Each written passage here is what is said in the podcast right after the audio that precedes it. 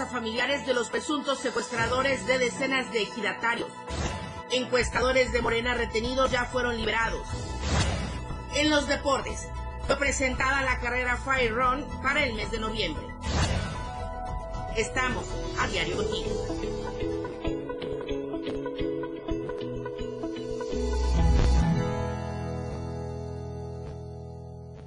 Bienvenidos a la información en AM Diario. Muy buenos días. Qué gusto saludarles desde esta cabina del 97.7 y también hasta el 103.7 de FM, la radio del diario. Gracias por sintonizarnos desde el transporte público, de camino a la escuela, al trabajo, en fin, en donde usted nos esté sintonizando. Muchísimas gracias y bienvenidos a la información en AM Diario. Y por supuesto, un saludo a toda la gente que ya se está enlazando con nosotros, está dando clic para conectarse a la transmisión de AM Diario. El hashtag del día de hoy con el que te invito a que te pongas en contacto y nos comentes es revancha en Altamirano. Es una situación de verdad bastante tensa en aquella zona de nuestra entidad. Ya mi compañera Soydi Rodríguez está lista en la línea telefónica. Voy a enlazarme unos instantes más con ella porque hay muchos puntos que tomar en cuenta en esta situación. Vamos a hablar de esto y por supuesto a nivel nacional, local, los deportes, quédese con nosotros porque sí, hay mucha información y yo con la buena nueva de que ya me retiraron el collarín solamente para traslados, ya estamos un poco mejor de salud y muchísimas gracias a todos por las buenas eh, vibras, los buenos deseos y por los buenos comentarios. Muchísimas gracias y ahora sí, vamos con las temperaturas. TV Multimedia.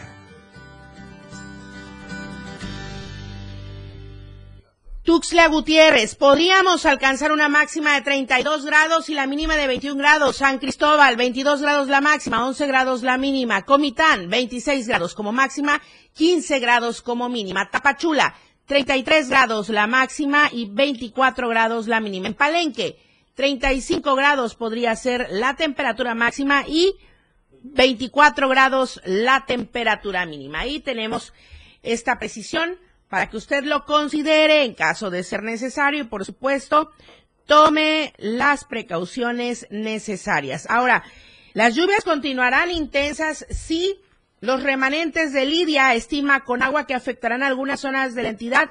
Hay que tomar las previsiones necesarias y las lluvias también ya que afectaron en Palenque. De esto también vamos a estar hablando unos instantes más con Cristian Castro desde el 103.7. Ya dio clic, ya dio clic a nuestro eh, link en Diario Media Group en lo que son las novedades del WhatsApp. Pues sí, se actualizó esta aplicación y usted ya nos puede encontrar ahí con las noticias más relevantes, locales, nacionales, internacionales, todo al alcance de su WhatsApp ahí en esta aplicación y puede dar, seguir y también puede dar, ver las noticias para que esté bien informado. Nos vamos de lleno con toda la información justamente. Soy Di Rodríguez, muy buenos días. Vamos punto a punto y paso a paso con esta información. Ayer trascendió Soidi que se liberaron algunos de los campesinos que fueron retenidos desde el pasado 10 de octubre. Sin embargo, se habla de una nueva retención, pero ahora por el bando contrario. ¿Qué está pasando, Soidi? Buenos días. Hola, ¿qué tal? Muy buenos días, Lucero. Te saludo desde la región Selva en donde el día de ayer la Comisaría Ejidal de Altamirano confirmó el secuestro de 33 ejidatarios la tarde-noche de este martes a la altura de la localidad Yacú, municipio de Huixtán. Esto por un grupo de sujetos armados y encapuchados pertenecientes al movimiento 14 de agosto. De acuerdo a la información de los familiares de los desaparecidos, estos viajaban en una unidad tipo urban. Déjame comentarte que específicamente durante la tarde de este, eh, de este miércoles se reunieron autoridades estatales con los comisariados y también con el grupo perteneciente al movimiento 14 de agosto, en donde de, eh, de acuerdo a este diálogo se liberaron eh, eh, se liberaron 30 y, 33 ejidatarios, quedando secuestrado otras otras 33 personas. Sin embargo, de estas 33 personas, hasta el momento nadie sabe su paradero y su estado de salud. En, en Altamirano, pues se tiene este conflicto desde el pasado 8 de agosto por esta manifestación de obras y las consecuencias el día de hoy son que el 60 ejidatarios fueron secuestrados, 66, perdón, 66 ejidatarios fueron secuestrados, el día de ayer se liberaron 36 y hay otras 30 personas que hasta el momento no se, no, no saben el paradero. Sin embargo, el día de ayer el comisariado ejidal a través de un video eh, dio a conocer que el grupo eh, que está realizando este tipo de violencias es el grupo de Gaspar eh, Santis Jiménez, eh, eh, quienes están realizando toda la quema eh, de vivienda. El día de ayer los, los mismos ejidatarios mencionaron que no levantarán el bloqueo hasta que aparezcan las otras eh, personas y quede liberado el comisariado junto con su, su comitiva de trabajo, Lucero. Oye, Soidi, a ver, voy a compartir contigo eh, más datos que se pudieran agregar, valga la redundancia, a lo que nos estás comentando. Es que los campesinos secuestrados el martes formaban parte de la comisión que viajó hacia acá, hacia Tuxtla Gutiérrez, para dialogar con las instancias gubernamentales y exigir la destitución del actual presidente concejal, Gabriel Montoya Ceguera, a quien acusan en repetidas ocasiones de diversos crímenes. Estamos puntuales hasta ahí, ¿verdad? Ya cuando iba de regreso a Tamirano es que fueron plagiados, eh, Entonces la noche del mismo martes se liberó a un grupo, de acuerdo con lo que dijeron las autoridades ejidales, de lo cual nos estabas comentando hace unos instantes. Pero ahora trasciende que, eh, pues los familiares de los plagiados de primera instancia ahora ya tomaron esta revancha y también eh, pues privaron de la libertad a otras personas familiares de quienes plagiaron primero. Soy Así es, efectivamente. Para que, para que vayamos puntualizando bien con, con la gente que nos está siguiendo y escuchando, porque de verdad es una situación de zozobra que se vive en Altamirano unos con otros y otros contra unos. Entonces, estas represalias y este revanchismo que se está viviendo ahí en Altamirano provoca la solicitud urgente de corporaciones con presencia ahí, pues, ahí específicamente para poner orden del ejército, de la Guardia Nacional, de la Policía Estatal, y tengo entendido también el día de ayer ya ingresó eh, ya ingresaron elementos de la Policía Estatal Preventiva. Soidi. Eh, así es, efectivamente. Déjame comentarte que el día de ayer por la tarde un grupo de personas procedentes de Altamirano viajaron hacia el municipio de Gocingo, en donde se presentaron en la Fiscalía de Justicia Indígena para hacer la denuncia de la privación ilegal de las personas. La Fiscalía de Justicia Indígena tomó la declaración de solo 20 personas quienes denunciaron los hechos en los que fueron privados de su libertad todas estas personas.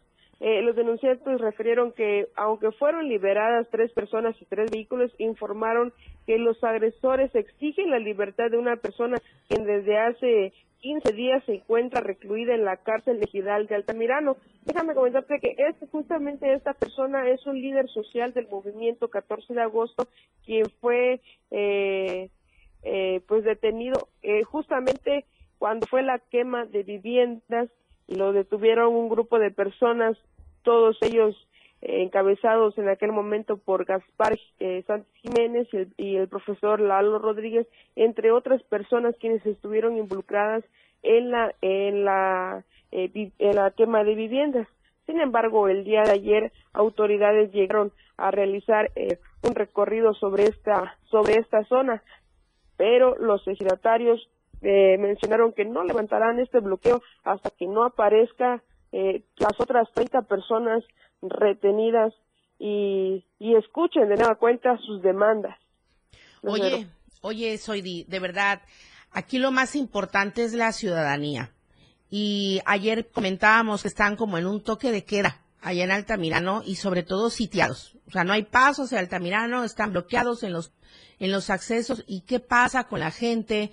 Hay escuela, hay actividades, hay trabajo. Digo, pareciera ya mi pregunta muy redundante y que ya sabemos la respuesta, ¿no? Pero de todos modos, que nos expliques un poco el contexto de lo que se vive ahí en Altamirano con la gente que nada tiene que ver con estos conflictos. Bueno, déjame comentarte que la ciudadanía eh, se encuentra en temor, eh, mantienen el miedo, incluso eh, ellos están alejados de comentarios a través de las redes sociales, ya que lo, el grupo, ya sea del movimiento 14 de agosto o el grupo de los ejidatarios, toman represalias en contra de aquellas personas que no apoyen eh, los movimientos. Prueba de ello es que el pasado 29 de, septiembre se quemó una casa de una persona solamente por hacer comentarios malos eh, en las redes sociales en contra del, elegido, por lo que ellos eh, viven en la zozobra ahora porque hay represión por parte de los dos grupos y eh, ellos pues, se mantienen mejor en silencio para no perder sus viviendas. Eh, en el estado de, de economía se había hablado de que anteriormente se dejaban pasar los vehículos, sin embargo, pues los transportistas no quieren subir en Altamirano con este problema que hay, ya que se han reportado detonaciones de armas de fuego durante las noches y principalmente en las entradas y salidas de este municipio. Las escuelas eh, se encuentran totalmente cerradas y la economía pues ha decaído enormemente debido a más de 50 días de bloqueos en este municipio, Lucero. ¿Cuántos días, perdón, Soidi? 50 días. 50 días de bloqueo en esta zona de Altamirano. Soy Di Rodríguez. Muchísimas gracias. Muy completo tu reporte, muy puntual. Te agradecemos mucho y estamos pendientes con la actualización de los datos. Antes de ir a corte rápido y brevemente, les comento que la Fiscalía General del Estado inició las investigaciones por el delito de retención de particulares, justamente esto que hablamos con Soidi, cometido en agravio de un grupo de pobladores de Altamirano. Entonces ya la Fiscalía está investigando estos hechos ocurridos el pasado 10 de octubre, pero como bien lo hablábamos, las represalias un grupo contra el otro, entonces suponemos esta versión se hará extensiva y se tomará en cuenta todo lo que haya sucedido en las últimas horas. Y también se dijo que ya la policía eh, ha entrado a Altamirano, donde los grupos están enfrentados por la disputa de poder y que ya se reforzó la seguridad en Altamirano. Así es que es lo que han comentado también las instancias de seguridad. Es lo que tenemos hasta el momento y esperamos la actualización de los datos por parte de las instancias oficiales. Corte comercial, regresamos con más, estamos en EM Diario. AM Diario, Lucero Rodríguez. En un momento, estamos de regreso. Nuestra fuerza radica en nuestras diferencias, no en nuestras similitudes. En la radio del diario festejamos contigo a todos lados. 12 de octubre, Día de la Raza. 97.7 PM, XHGTC, Radio en Evolución Sin Límites. La radio del diario, contigo a todos lados. Las 8, con 14 minutos. Fundación Toledo es una organización enfocada en la educación. Desde nuestra fundación hemos realizado varios proyectos para poder llevar a cabo nuestro objetivo principal, apoyar la educación en Chiapas, especialmente en las zonas rurales marginadas. A pesar de ser una organización joven, somos apasionados de lo que hacemos y entendemos que la educación juega un papel importantísimo en las personas, ya que ésta se ve reflejada en el desarrollo de su país. Para conocer más de nosotros, visita nuestras redes sociales en Facebook e Instagram como Fundación Toledo y nuestra página web en www.fundaciontoledo.org. Para comenzar tu fin de semana con estilo, suelta y beat. Música que se genera en los mejores clubs del mundo. Todos los viernes y sábados de 9 a 11 de la noche. Lo mejor de la música electrónica lo escuchas ahora en las tornamesas. DJ Gumi y DJ Anali OG tienen para ti los mejores sets mezclados en vivo. Suelta el beat en la radio del diario 97.7. Contigo a todos lados. Caminando con Los Ángeles, un programa donde encontrarás la conexión con Los Ángeles, donde se hablan temas de luz. No hay nada más hermoso que compartir los temas de luz de Los Ángeles y Arcángeles. Acompáñanos todos los martes y jueves de 10 a 11 de la mañana por la radio del diario 97.7. Contigo a todos lados. La radio del diario 97.7 FM. Contigo a todos lados. Porque todos somos diferentes. La diversidad nos enriquece. La radio del diario. Contigo a todos lados. Oportuna y objetiva es AM, diario. Continuamos.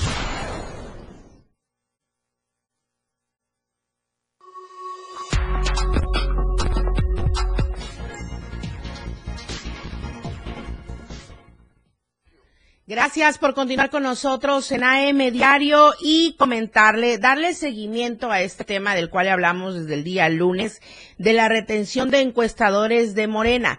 Ya circuló la información de que después de la intervención de autoridades estatales fueron liberados los tres encuestadores de Morena que estaban privados de su libertad por autoridades ejidales del municipio de Tila.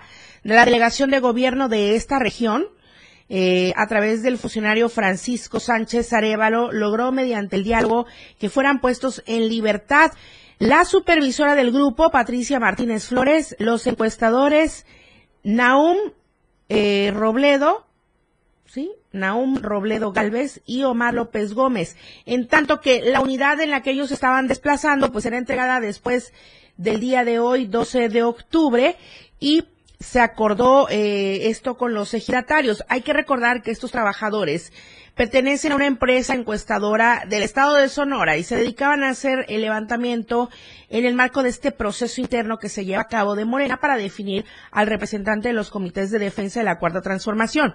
Entonces, la semana pasada, los ejidatarios autónomos de Tila encabezados por el comisario de Lorenzo Jiménez, privaron de la libertad a estas tres personas bajo el argumento de que está prohibido realizar actividades políticas sin el consenso de las autoridades. Afortunadamente, ya fueron liberados. Ahora, justamente voy a hacer un paréntesis porque las próximas horas son cruciales.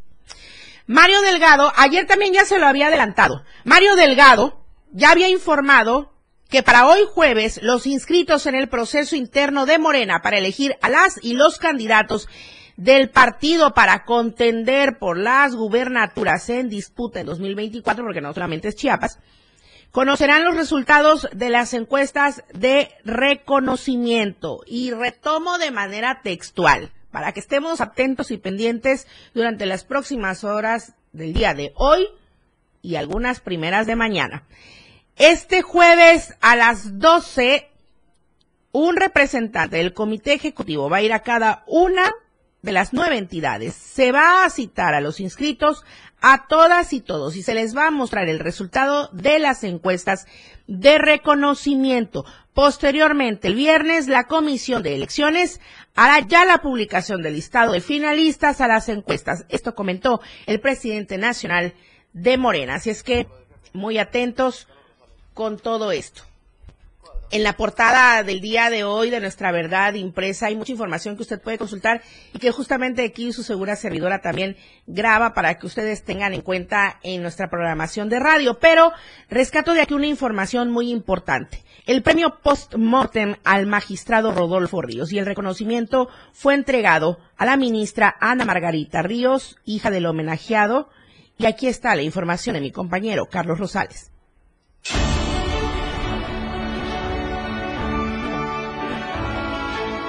La ministra de la Suprema Corte de la Nación, Ana Margarita Ríos Farjat, recibió el premio post-mortem Mérito al Juzgador Chiapánico otorgado a su padre, el magistrado Rodolfo Ríos Vázquez, en el Auditorio Manuel José de Rojas de la Facultad de Derecho de la UNACH en San Cristóbal de las Casas. Al magistrado Rodolfo R. Ríos Vázquez recibe la ministra doctora Ana Margarita Ríos Farjat. La ceremonia tuvo lugar la tarde del pasado 11 de octubre, en donde estuvieron presentes familiares del homenajeado, jueces y juezas del Consejo de la Judicatura Federal. Por su parte, la ministra Ana Margarita Ríos Farjat agradeció el homenaje que le organizaron a su padre. Doblemente feliz porque, en cierta forma, él es quien me hace volver, con motivo de este hermoso homenaje que le prepararon juezas y jueces de distrito de aquí del vigésimo circuito con residencia Tuxtla Gutiérrez. Agradezco de corazón a todos y a cada uno de los jueces y juezas, especialmente a los jueces Mario Felipe Matarillos, Jorge Alberto Morales López, así como a la jueza Minerva López Constantino, que recientemente ha dejado esta inscripción para colaborar en el Consejo de la Judicatura Federal. A ellos tres quienes tuvieron la gentileza de visitar en la Suprema Corte a finales del pasado mes de mayo para informarme de su intención de llevar a cabo este homenaje que hoy nos convoca. Destacó que su papá se estrenó como juez resolviendo con sensibilidad, diligencia y responsabilidad los problemas de la ciudadanía chiapaneca, lo cual recordaba con un cariño muy especial. Muchas gracias, reitero, por esta distinción. Mi papá fue juez segundo de distrito en Tuxtla de diciembre del 88 a febrero del 90. No era chapaneco, desde luego, pero 15 meses vivió y juzgó en este estado y le tuvo, me consta, un entrañable cariño porque fue su primera inscripción como juzgado. Cuando finalizó su encargo, partió con incrementada atención y durante el resto de su vida lo vi acompañado por objetos que le recordaban su paso por este lugar. Pequeñas esculturas de madera de pedacitos de sus textiles, Esto inculcó en mis hermanas y en mí, desde pequeñas, la noción de que Chiapas tenía un espacio importante en nuestra historia familiar y por eso su cariño a esta tierra lo heredamos nosotros. Para Diario Media Group, Carlos Rosales. Ahora nos enlazamos hasta Palenque. Qué gusto saludarte, Cristian Castro, en el 103.7. Muy buenos días. Hola, ¿qué tal, Lucero? Muy buenos días. Un saludo a todo el auditorio del Diario de Chiapas. Comentarles que la mañana del día de ayer miércoles se llevó a cabo una sesión extraordinaria de protección civil donde eh, se dieron a conocer los daños que han ocasionado las intensas lluvias que se han registrado en los últimos días en este pueblo mágico, donde la Secretaría de Protección Civil Municipal ha estado realizando constantes recorridos de verificación en las comunidades y colonias que se han visto afectadas en esta sesión. Participaron eh, distintas corporaciones, tanto de seguridad como cuerpos de emergencia y también eh, autoridades del sector salud. De acuerdo a los datos brindados por el secretario municipal de Protección Civil, José Isabel Peria Pérez, se han tenido afectaciones en ocho comunidades pertenecientes a este municipio de Palenque, donde se han visto afectadas carreteras de terracería o caminos cosecheros, además de daños en algunos puentes, drenajes y deslizamientos de ladera. También eh, han supervisado cauces pluviales, pozos artesanales y en cuanto a viviendas se ha tenido un total de 40 que han resultado con afectaciones leves, ya sean por encharcamientos o afectaciones por humedad. En cuanto a la cabecera municipal, 21 viviendas han tenido afectaciones de la misma manera, solamente por encharcamientos o humedad. Además, se tuvieron afectaciones en una barda que se ubica en el Parque de Feria de los Ganaderos y también en un puente que se ubica en el Rancho Los Torrucos. Con esto se tuvo un total de 61 viviendas afectadas en todo el municipio, donde hasta el momento solo se ha tenido pérdidas de seres domésticos o animales de patio. Afortunadamente, hasta el momento no se han tenido afectaciones directamente contra la vida de la población. Además, la Secretaría de Protección Civil Municipal informó que se han sostenido reuniones con autoridades y pobladores de distintas comunidades y colonias para que estén informados de cómo se encuentra la situación y cómo actuar en caso de emergencias. Además, también se trabaja con los comités comunitarios de protección civil y se tienen al servicio los albergues temporales en caso de que se llegaran a presentar eh, mayores afectaciones en la población. Por último, el secretario municipal de protección civil hizo un llamado a la ciudadanía para que estén al pendiente de las recomendaciones y alertas que emita Protección Civil del Estado. Además que ante cualquier emergencia no duden en llamar al 911, recordando que no están solos, ya que todas las corporaciones de seguridad, salud y cuerpos de emergencia trabajan en conjunto por el bienestar de la población del municipio. Oye, Cristian, eh, afortunadamente ahorita ya están dando atención a estos afectados de las 61 viviendas. Sin embargo, supongo están listos también todos los albergues y todo lo requerido en caso de alguna emergencia. Así es, pues están trabajando para que todas las corporaciones para pues, brindar estos apoyos a todos los ciudadanos que se han visto afectados, tanto en sus viviendas como también eh, algunos caminos que, pues, eh, algunas vías carreteras también se han visto afectadas. Oye, Cristian, y en otros temas, en otros temas, pero también es de manera preventiva. Eh, ya se inició con el operativo de Día de Muertos, estamos a unos cuantos días de esta celebración. Así es, déjame comentarte que el día de ayer se llevó a cabo el banderazo de arranque del operativo de Día de Muertos 2023, el cual encabeza la Secretaría de Protección Civil Municipal en coordinación con la Secretaría de la Defensa Nacional, Guardia Nacional, Policía Municipal, Policía Estatal, Tránsito y Vialidad Municipal, Tránsito del Estado, además de autoridades del sector salud Eh, este banderazo tiene como objetivo que las distintas corporaciones trabajen en conjunto para que estas próximas celebraciones de Día de Muertos puedan transcurrir sin ningún tipo de problemas y sobre todo garantizar la seguridad y protección de la ciudadanía. Esto sabiendo que en estas fechas son muchas las personas que van a los panteones a visitar a sus familiares difuntos. De acuerdo a las estadísticas, el año anterior se tuvo un total de aproximadamente seis mil visitantes en los dos panteones que hay en este municipio, el que se ubica en la cabecera municipal y también en el otro panteón que se ubica en la colonia Pacalná, donde además se tuvo un saldo blanco y estas fechas pudieron transcurrir sin ningún tipo de problema. De la misma manera, se espera que la cantidad de visitantes este año sea igual o mayor que el año pasado, por lo que estas corporaciones estarán operando en ambos panteones para estar al tanto ante cualquier anomalía y poder brindar apoyo a la población en el caso de que sea necesario. Por último, las autoridades del sector salud hacen un llamado, y esto es importante que la población lo escuche, eh, para que eviten en lo más mínimo dejar floreros o contenedores llenos de agua, toda vez que estos se vuelven criaderos de mosquitos, lo que también provoca que aumenten las enfermedades transmitidas por vectores, por lo que piden que sustituyan el agua con arena o tierra y que de esta manera contribuyan para que disminuyan las enfermedades transmitidas por vectores. Sí, por favor, sobre todo porque está en repunte, en franco repunte, este tipo de enfermedades, el dengue, sobre todo el dengue. Muchísimas gracias, Cristian, y en esta y en esta parte sobre todo de, de la celebración de Día de Muertos donde ponemos mucha agua en los floreros y todo hay que tener cuidado, ya ahí dio la recomendación Cristian. Y un saludo para todos desde el 103 a la colonia Pacalquín. Ahí están las instalaciones de la radio del diario en Palenque y nos escuchamos en playas de Catazajá, en Salto de Agua, en La Libertad y hasta la zona de Ríos. Y si nos escucha más allá de todo esto que estoy comentando, por favor déjenos sus opiniones en la transmisión. Vamos al corte comercial, regresamos con los deportes. La información fresca y objetiva. AM Diario regresa después de la pausa. Evolución sin límites. La radio del diario. Más música, noticias, contenido, entretenimiento, deportes y más. La radio del diario 977. 97.7. La radio del diario. Más música en tu radio.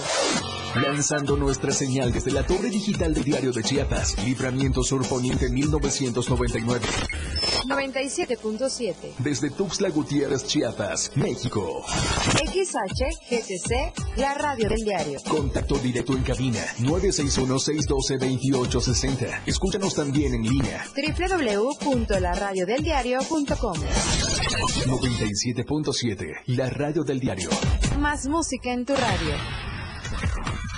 Las 8 con 29 minutos. Ahí viene la cuarta transformación, con ese ritmo que está sabrosón, unidos en una revolución que mi México lindo merece hoy.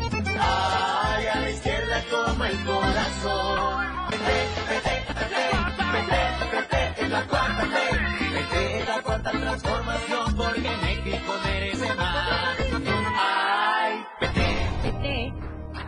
4T. La radio del diario, con el reporte del Servicio Meteorológico Nacional, el Clima Diario te informa. Este jueves, San Cristóbal de las Casas, tormentas de truenos dispersos. Máxima 22, mínima 13. Suchiapa, parcialmente nublada. Máxima 33, mínima 21. San Fernando, parcialmente nublado. Máxima 30, mínima 19. Berriozábal, parcialmente nublado.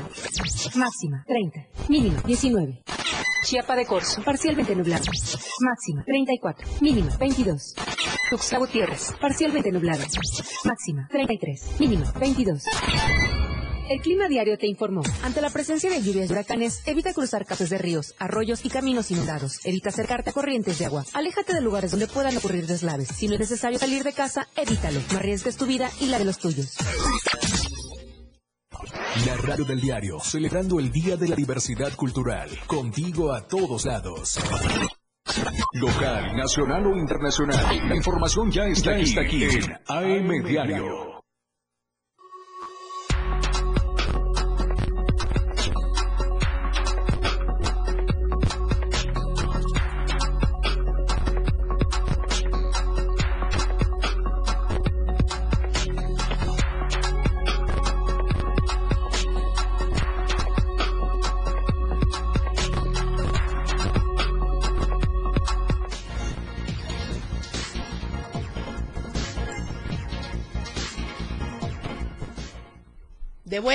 Diario con la información deportiva. Adelante. La escena global del deporte con Lalo Solís.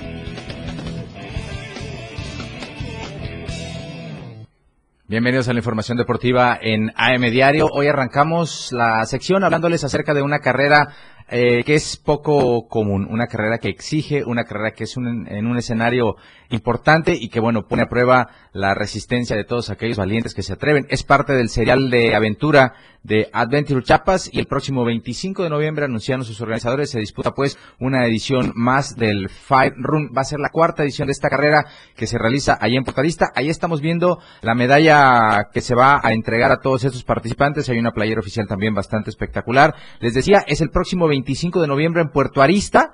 Eh, hay un hotel sede justo en la playa del hotel, ahí es donde se pone el punto de salida. Son seis kilómetros y en, en el recorrido de estos seis kilómetros hay 10 obstáculos, es decir, hay que recorrer esa distancia y sobre esa hay que ir sorteando estos seis obstáculos para completar esto que es el Fire Run. Pues bueno, eh, hay un kit que se entrega a todos aquellos que se vayan a inscribir. Hay player oficial, medalla oficial, número de competidor, chip con GPS, su foto bienvenida, primeros auxilios, hidratación y la pulsera oficial. Hay dos categorías en ambas ramas, que es la Open y la Elite ahí están los montos de inscripción y habrá premiación para los ganadores. En el caso de la Open se va a premiar con trofeos y regalos de patrocinadores en ambas ramas, mientras que en la élite hay tres mil pesos al primer lugar, dos mil al segundo y mil al tercero, además del trofeo con el que van a recordar haber ganado en este eh, gran serial Adventure y identificados pues con el Fire Run, esta carrera que se presenta esta semana, que se disputa el próximo 25 de noviembre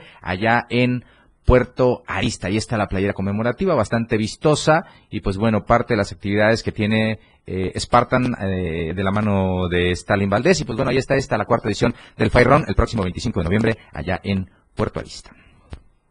Vamos a platicar un poquito de karate y es que el fin de semana en Berriozábal se realizó una Copa Nacional de Karate en la que intervinieron muchos participantes dentro de las modalidades de eh, las famosísimas catas y también el kumite, una actividad bastante importante esta del de, karate que se realizó allá en el eh, vecino municipio de Berriozábal y pues bueno, enmarcados en un festival japonés se realizó la séptima edición de la Copa Nacional de Karate Soke Keibun Oura Yusha 2023. Esta fue la competencia que les decía eh, se realizó en Berriozábal eh, con una participación importante de eh, exponentes de toda la República Mexicana y dentro de la ceremonia estuvieron presentes, por supuesto, invitados especiales de esta eh, actividad. En los resultados por escuelas, el doyo guerrero de Shotokan de Tuxtla Gutiérrez del Sensei Rodolfo de la Fuente Hernández se alzó con el título de campeón por escuelas, seguido del doyo Ryu Shikai de Terán del Sensei Maribán Gutiérrez Burguete, mientras que del doyo Pinagui de Wixla, que dirige José Luis López Pineda, también estuvieron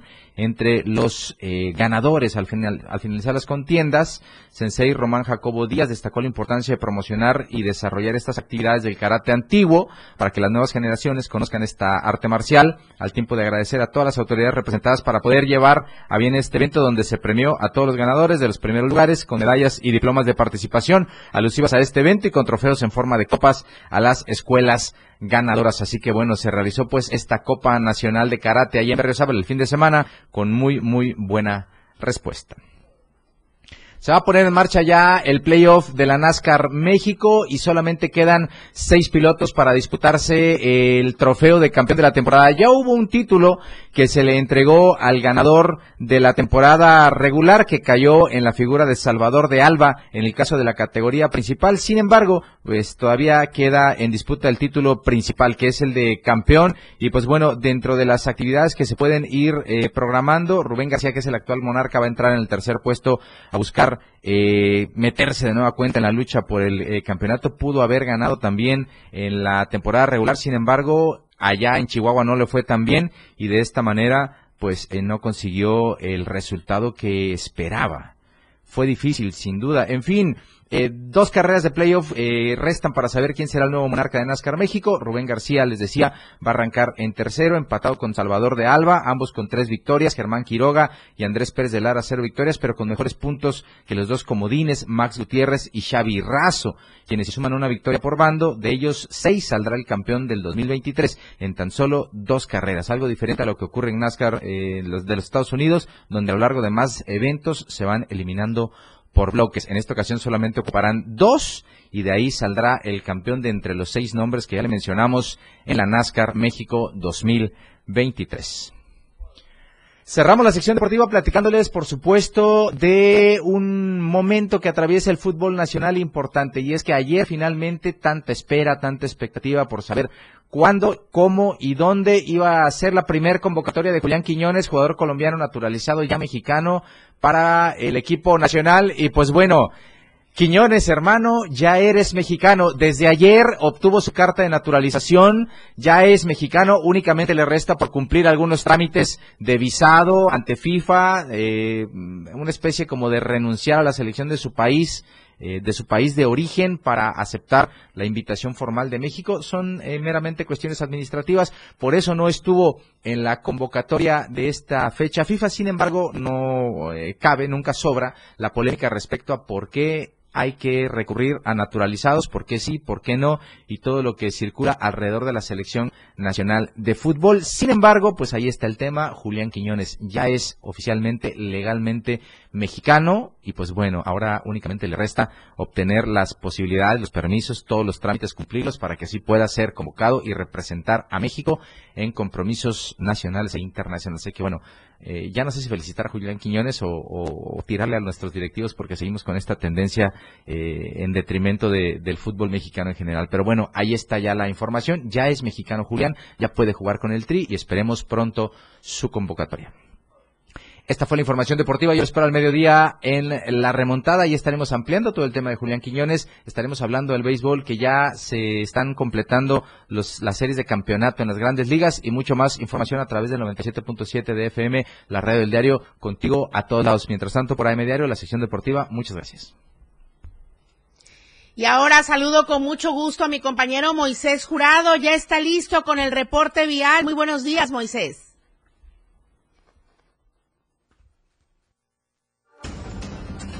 El reporte vial con Moisés Jurado. Muy buenos días, Lucero. Te saludo aquí en la auditorio de AM Diario en esta mañana de jueves. Hoy me encuentro sobre la tercera Oriente Norte de la colonia Terán, atrás de esta bella iglesia. El día de hoy, sobre la segunda norte, nos encontramos cerrada esta vialidad, así que si se, dirige hacia Terán o toma esta, esta calle para cortar camino los semáforos, pues bueno, eh, tenemos la segunda norte-oriente de Terán cerrada porque están pavimentando. El tráfico en estos momentos se encuentra sobre el Boulevard Belisario Domínguez a la altura del Boulevard 28 de agosto y también hay algo de tráfico sobre el anillo periférico o en la prolongación de la Quinta Norte sobre el mismo Boulevard, el Puente de Colores. Y sobre la parte sur, eh, si usted viene entrando a Terán por la parte del Fuerte Cuesi, eh, el semáforo que nos conecta hacia el Cobachulo o los que vienen, digamos, de poniente a, eh, de poniente a oriente, eh, se van a encontrar bastante carga vehicular en esta mañana. Así que la recomendación de todos los días, Lucero, maneje con mucha precaución, eh, porte en todo momento su cinturón de seguridad y respete los límites de velocidad. Regreso contigo, estudio. Eso fue el reporte vial de Diario Media Group. Muchas gracias a mi compañero Moisés Jurado. Ahí está el reporte en esta zona de Terán para que usted se dé idea de lo que sucede en esta zona poniente de nuestra capital Tuxtla Gutiérrez y tome sus precauciones necesarias, sobre todo con el tiempo. Hay que manejar con mucho cuidado. Ahora te saludo con mucho gusto a ti, Luis Carlos Silva, en la Ciudad de México. Buenos días. Buenos días, Lucero. Yo también te saludo con gusto a ti y a los amigos del auditorio. Terminó de una manera positiva y también feliz el retorno de connacionales de Israel a México. Ayer tocó tierra uno de los, de los aviones Boeing 737 del ejército mexicano, la Fuerza Aérea, con muy experimentados pilotos que en una proeza de aviación lograron rescatar vivos y sanos y con, y con un buen estado de salud a más de 267 mexicanos que se encontraban en el Medio Oriente. Esta historia termina gracias al puente humanitario que se tendió entre México e Israel y, al a que el gobierno del presidente Andrés Manuel López Obrador pudo a través de la Cancillería mexicana contactarlos directamente en territorio de Gaza y sobre todo muy cerca de Israel, subirlos a estos dos aviones y traerlos de regreso a nuestro país. Comentarte que hubo tres escalas, principalmente en Irlanda, en Gander, Canadá y en México, y ayer al filo de las 21 horas con 37 minutos, este poderoso avión del, del ejército mexicano surcó los aires de territorio nacional y aterrizó en el Aeropuerto Internacional Felipe Ángeles El que se encuentra aquí en el Estado de México. Comentarte que de acuerdo a lo que dice la Cancillería mexicana, la operación de rescate humanitario fue todo un éxito gracias al trabajo que realizó la Cancillería, los funcionarios del gobierno de la República que se trasladaron a Israel en este avión y que regresaron con, pues, con beneplácito y lograron precisamente esta proeza para el gobierno de la República y también para el humanismo. Se advierte que a pesar de estas circunstancias, y como tú bien lo apuntaste hace unos días, Lucero, en este mismo espacio, no son los, los, los 267 mexicanos los que están solamente por allá. Hay más de mil que se encuentran en esas condiciones y que podrían solicitar de inmediato su retorno a la República Mexicana. Todo va a depender de que el gobierno de Andrés Manuel López Obrador y la canciller Alicia Bárcena logren establecer otro, otro nuevo puente aéreo y también que se obtenga este beneficio para que un mayor número de mexicanos en problemas allá en estadía en esa zona del conflicto puedan regresar sanos y salvos a nuestro país.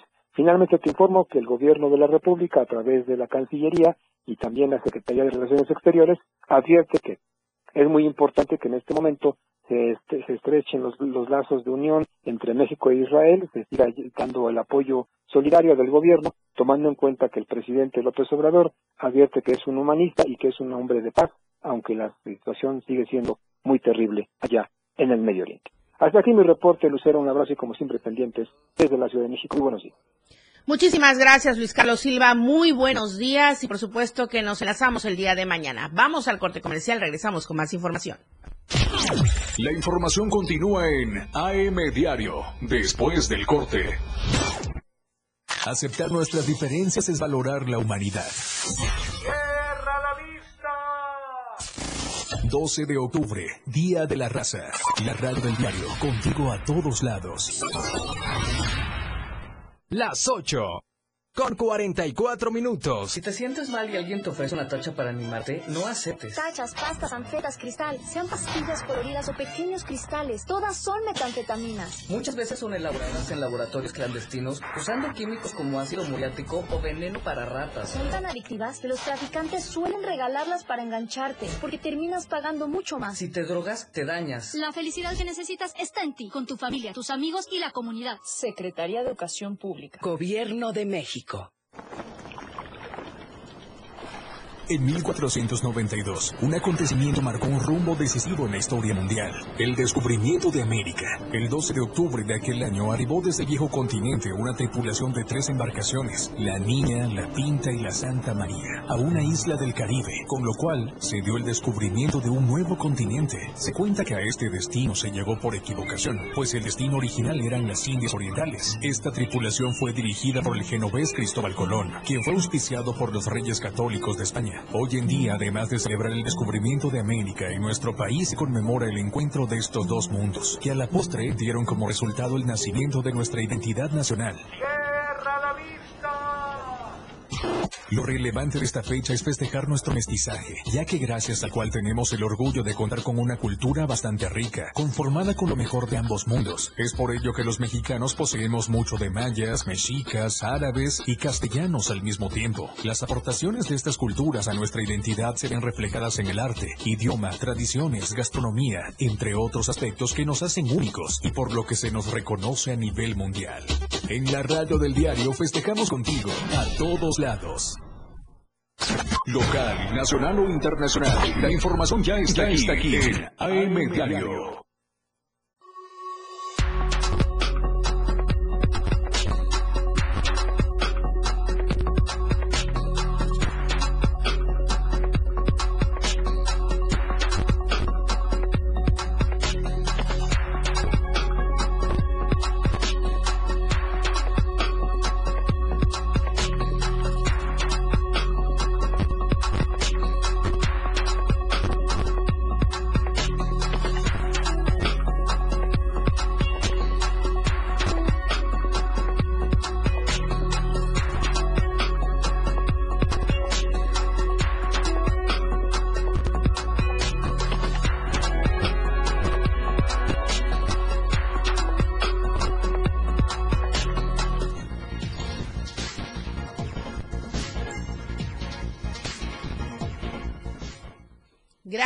Continuar en AM Diario y por supuesto por ponerse en contacto con nosotros a través de los números telefónicos y de las redes sociales. Esta historia que le vamos a comentar Marcos Ramos y su servidora, eh, pues nos inquieta. Nos inquieta y como medios de comunicación mi compañero hizo lo propio, Marcos Ramos, allá en Cintalapa, eh, porque no es la primera vez que sucede. Y se está a la espera de que las autoridades correspondientes realmente hagan lo propio. Por ello es inquietante el tema, porque estamos hablando de dos menores de edad en situación de riesgo desde su propio hogar, si se le puede llamar así, y luego porque están en las calles. Marcos Ramos, tienes la historia completa. Buenos días. Hola compañera, muy buenos días. Buenos días para toda la gran familia del diario de Chiapas. Muy bien acertado tu comentario. Quiero informarte que la mañana de este miércoles este medio de comunicación se trasladó al lado oriente de esta cabecera municipal después de tener conocimiento de que la señora Marta Ruiz Hernández buscaba a sus dos menores hijos que no habían llegado a dormir. La referida con domicilio en la colonia Algodo de esta cabecera municipal dijo que sus niños de 12 años el día martes los mandó a trabajar como todos los días a pedir dinero como a las 7 de la mañana a donde se ubica el Oxxo, una gasolinera y una tienda de autoservicios. Pero llegar a las 12 de la noche, imagínate compañera, 12 de la noche, se dio cuenta que los niños no estaban en la casa. Los salió a buscar, pero no los encontró. Y como no los encontró, la señora muy tranquila se regresó a su casa. Fue hasta este día miércoles como a las 8.30 cuando una persona que trabaja en la gasolinera referida a la casona se llama, al caminar sobre la banqueta cercana a ese lugar, se percató que debajo de unos cartones y en la vía pública, ahí estaban los niños dormidos. En ese contexto, la señora, en vez de abrazarlos, de darles un beso, de agradecer a Dios porque estaban vivos, arremetió contra ellos con gritos y regaños, dejando en claro la violencia con la que viven a día. Estando en ese lugar, llegó un masculino que dijo ser el padre de los menores. Aseguró tener nueve años que ya no vive con la señora, reconoció que ésta tiene problemas con su alcoholismo, no les pone atención, ella los obliga a trabajar y dijo que diario les pide a cada uno 200 pesos. Y si no se lo llevan, los golpea de una forma bastante. Cabe hacer mención que sucediendo todo esto, cuando arribó al mismo sitio, la licenciada Janet Mesa, quien es la procuradora del DIF municipal, dijo que ese tema lo conoce muy bien, pero que tuvieron que agotar todas las instancias para darle parte al DIF estatal y que ésta sea quien determine qué van a hacer con esos niños pero que ya no van a permitir que sigan viviendo todo lo que hasta hoy han sufrido al ser parte de una familia desintegrada. Importante hacer mención que no es la primera vez que medios de comunicación hemos dado a conocer las condiciones en que estos niños peligran la vida a diario al quedarse dormidos a orillas de la carretera, pero ojalá que después de este día todo sea diferente. Es lo que sucedió ayer, compañera, aquí en el municipio de Cintalapa y hoy quiero comentarte que aproximadamente a las dos de la tarde voy a tratar entrevistarme con la procuradora para que nos diga qué pasó al respecto, qué van a hacer y si estos niños van a continuar en ese núcleo totalmente desintegrado o los va a recoger el IFE estatal. Sí, claro, importante, Marcos, eh, esta entrevista que tendrás con la funcionaria, porque eh, es necesario que se expliquen cuáles son estas instancias que se han agotado, puesto que ha ocurrido esta situación en diversas eh, ocasiones. Es eh, testimonio ya público, desafortunadamente, para los menores que están en situación de riesgo, no solo al interior de su vivienda, también están en la calle sin que alguien vaya y, de verdad los cuide y los atienda. Y además son eh, objetos de diversos delitos, lamentablemente. Suena muy crudo, pero así es de entrada la explotación. Exacto. ¿No? entonces, estaré muy atento para la tarde para saber si me puede hacer la funcionaria y a lo que me diga, pues inmediatamente estaremos informando. ¿vale? Estaremos al tanto, Marcos Ramos. Muchísimas gracias. Muy buenos días. Gracias, buenos días.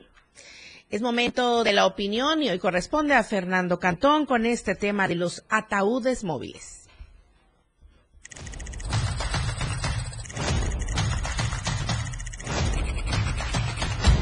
El tiempo se encargó de recordar que las promesas de mejorar las unidades y capacitar a los choferes en Chiapas no son más que mentiras. El pasado lunes, una unidad del transporte de la Ruta 91 de Tuxtla Gutiérrez se vio involucrada en un trágico accidente en el que cuatro personas perdieron la vida y al menos 12 más resultaron heridas. Lo cierto es que nada devolverá la vida a los fallecidos, todo porque no hay quien supervise y sancione a quienes incumplen con las leyes de tránsito y transporte. Mientras tanto, desde la Secretaría de Movilidad y Transporte del Gobierno de Chiapas se establecen los mecanismos operativos y estrategias, no para poner orden en el transporte público, sino para que Aquiles Espinosa sea presidente municipal de Tuxtla Gutiérrez. ¿Cuántos accidentes y muertes tienen que ocurrir para que alguien ponga orden? Si no pueden, que renuncien.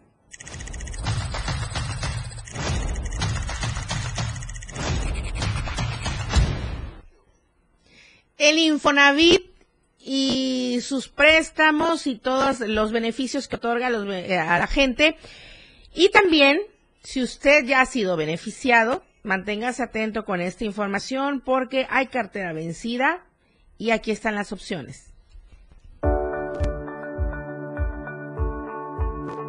De los 49.878 créditos que el Instituto del Fondo Nacional de la Vivienda para los Trabajadores tiene activos con dicho sector en Chiapas, 42.975 están vigentes y 6.903 se encuentran en cartera vencida. Así lo dio a conocer la delegada de dicho instituto, Clara Rocío Terán Cruz. Señaló que los trabajadores que se encuentran en cartera vencida son un porcentaje menor a lo de otras administraciones, ya que los deudores se les ha dado la oportunidad de realizar pagos a través de distintas formas. ¿Qué estamos haciendo con los trabajadores? Que hoy presentan morosidad, vamos, les ofrecemos algún apoyo de reestructura, como borrón y cuenta nueva, que te ayuda a que puedas estar en cero. Si yo tengo hasta nueve mensualidades vencidas con una firma de un convenio privado, empiezo a partir de cero y eso me permite estar al corriente. Entonces, hoy prácticamente de estos 49.878. Además, explicó que para las personas que busquen alternativas para comprar un terreno, una casa o hacer adecuaciones a la vivienda actual, existen programas que pueden apoyar a que estos proyectos personales se cumplan. Con este tipo de programas y con esta gama de alternativas que hoy el Infonavit ofrece, estamos seguros que los trabajadores y las trabajadoras que hoy cotizan para el Infonavit van a poder tener la certeza de poder obtener una vivienda que se va a convertir en un patrimonio un patrimonio en donde nuestra familia y nosotros mismos. La delegada señaló que el Infonavit es un instituto para los trabajadores que hoy cotizan y donde todos los trámites son gratuitos, en donde se ha puesto al alcance de los trabajadores medios digitales para que puedan estar en contacto y sepan sobre las alternativas que este órgano presenta. Para Diario Media Group, Francisco Mendoza. Oiga, pero también está pendiente el Festival Coyatoc que se realizará en su quinta edición. Carlos Rosales.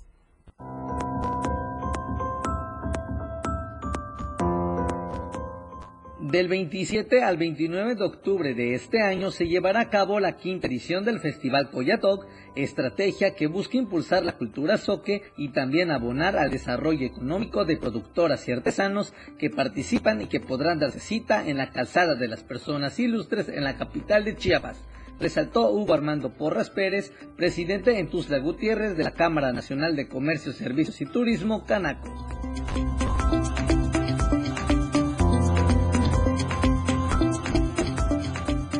Que gracias a las redes sociales este festival se ha dado a conocer en casi todo el estado de Chiapas, por lo que últimamente se han integrado más municipios que han buscado fomentar las tradiciones de la cultura soque. Y la hemos continuado trabajando y la hemos llevado eh, en esta administración. Eh, año con año hemos ido creciendo en cuanto a número de participantes, número de visitantes e impacto en Facebook.